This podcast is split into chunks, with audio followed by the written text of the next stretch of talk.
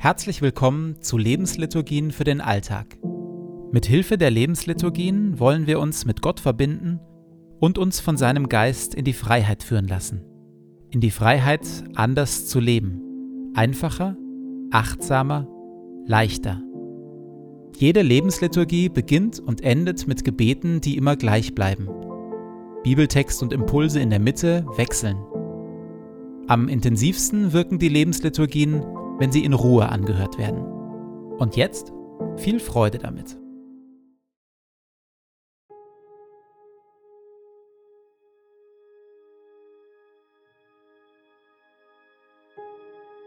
Zu Beginn meines Betens lege ich zur Seite, was mich beschäftigt, und lasse es ruhig werden in mir.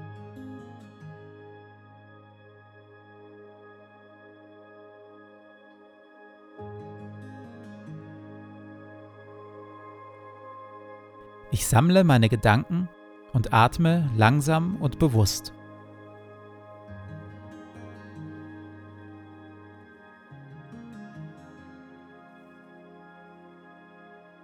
Herr, du bist hier, jetzt. Du schaust mich liebevoll an.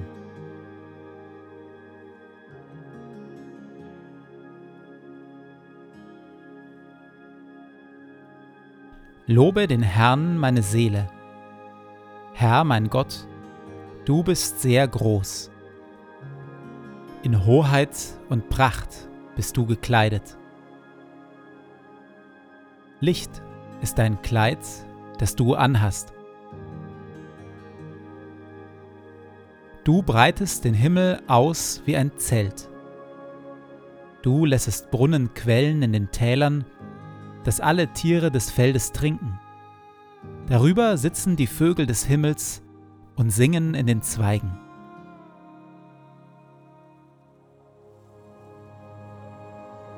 Du tränkst die Berge von oben her und machst das Land voll Früchte, die du schaffest.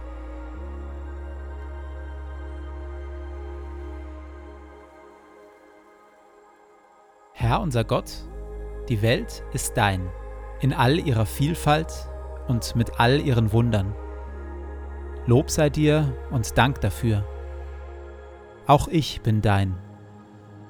So bitte ich, erfülle und leite mich mit deinem Heiligen Geist, dass ich die Schönheit deiner Schöpfung wahrnehme und auf eine Weise lebe, die deine Welt bewahrt und weltweit zum Segen wird für viele. Amen.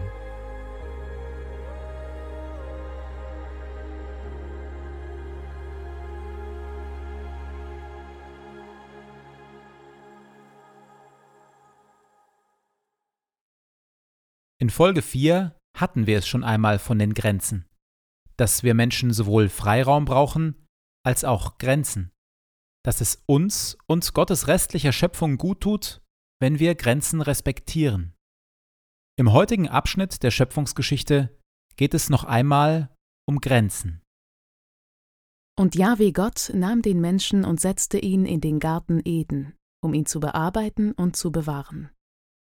Und ja, wie Gott sprach zum Menschen, von allen Bäumen des Gartens darfst du essen, aber vom Baum der Erkenntnis des Guten und Schlechten sollst du nicht essen. Denn an dem Tag, an dem du von ihm isst, wirst du sterben. Alles, was bisher in der zweiten Schöpfungsgeschichte erzählt wurde, geschah ohne dass gesprochen wurde. Gott formt, Gott haucht, Gott pflanzt, Gott lässt wachsen, Gott setzt hinein. Zu Beginn lässt Gott ausschließlich Taten sprechen, und seine Taten sprechen eine Sprache der Großzügigkeit und der Liebe. Jetzt redet Gott erstmals auch mit Worten. Und was sagt er? Welche Sprache spricht er nun mit Worten? Wieder spricht er die Sprache der Großzügigkeit und der Liebe. Von allen Bäumen des Gartens darfst du essen. Ich stelle mir vor, wie Gott und Mensch auf einer kleinen Anhöhe stehen, wie Gott dem Menschen freundschaftlich liebevoll einen Arm um die Schulter legt und mit der anderen Hand eine weit ausladende Geste macht. Ihr gemeinsamer Blick schweift über den großen, üppigen, wunderschönen Gartenpark, der sich bis zum Horizont erstreckt. Es riecht nach reifen Früchten, Vögel singen in den Zweigen all der unterschiedlichen Bäume, und Gott sagt, Schau, von all dem hier darfst du essen. Genieß es. Freue dich daran, Tag ein, Tag aus. Du darfst dich frei bewegen. Das hier ist für dich. Welches innere Bild habe ich von Gott? Glaube ich Gott seine Großzügigkeit und Zugewandtheit zu mir? Oder vermute ich ein verstecktes Aber? Woher kommt das? In der gut einminütigen Stille komme ich mit Gott darüber ins Gespräch.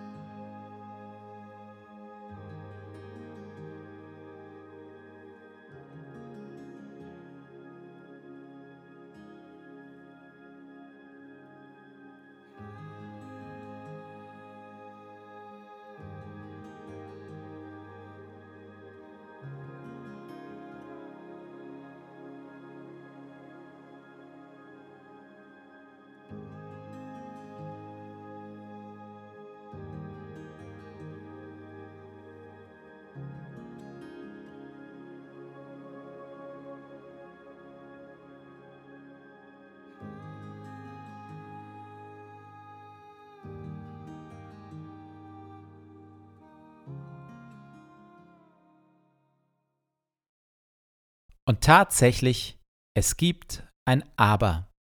Es gibt einen Haken an der Sache.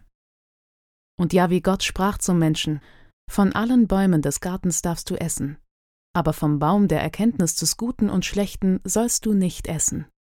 Denn an dem Tag, an dem du von ihm isst, wirst du sterben. Aber vom Baum der Erkenntnis des Guten und Schlechten sollst du nicht essen, denn an dem Tag, an dem du von ihm isst, wirst du sterben. Im Lauf der Kirchengeschichte wurden diese Worte oft sehr düster interpretiert. Der Baum der Erkenntnis von Gut und Schlecht als eine Art fieser Test Gottes. Das Verbot davon zu essen als Gehorsamsprobe. Gott will sehen, ob sich der Mensch ihm auch brav unterwirft. Kaum, dass Gott den Menschen geschaffen hat, droht er ihm auch schon. Was genau es mit diesem Baum der Erkenntnis des Guten und Schlechten auf sich hat, Dazu kommen wir in der nächsten Folge. Für heute reicht es, wenn wir verstehen, dass Gott hier überhaupt nicht droht. Nein, Gott warnt. Ein bisschen so, wie Eltern ihre Kinder vor der heißen Herdplatte warnen. Iss bitte nicht vom Baum der Erkenntnis des Guten und Schlechten, denn an dem Tag, an dem du von ihm isst, wirst du sterben. Gott erklärt dem Menschen hier das Leben. Und nachdem er dem Menschen all die wunderbaren Dinge und Möglichkeiten des Lebens vor Augen gemalt hat, kommt er auch auf die Gefährdungen und Grenzen zu sprechen. Von welchen Grenzen und Gefährdungen meines Lebens hätte ich gerne vorher gewusst? Wo habe ich auf die harte Tour erfahren müssen, dass ich Grenzen habe und dass es Dinge gibt, die meinem Leben schaden?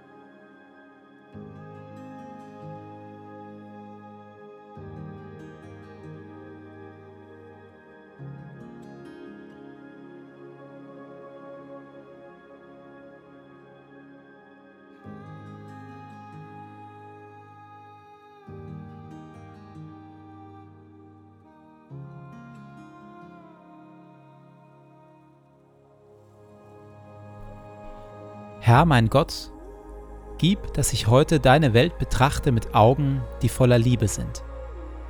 Schenke mir die Bereitschaft, den Menschen um mich herum und deiner Schöpfung mit Hingabe zu dienen und alles Gute, das du in sie hineingelegt hast, zu entfalten und zu bewahren. Bewirke, o oh Herr, dass ich so voller Freude und Güte bin, dass alle, die mir begegnen, sowohl deine Gegenwart als auch deine Liebe spüren. Bekleide mich mit deiner Schönheit, damit ich dich im Verlaufe dieses Tages offenbare.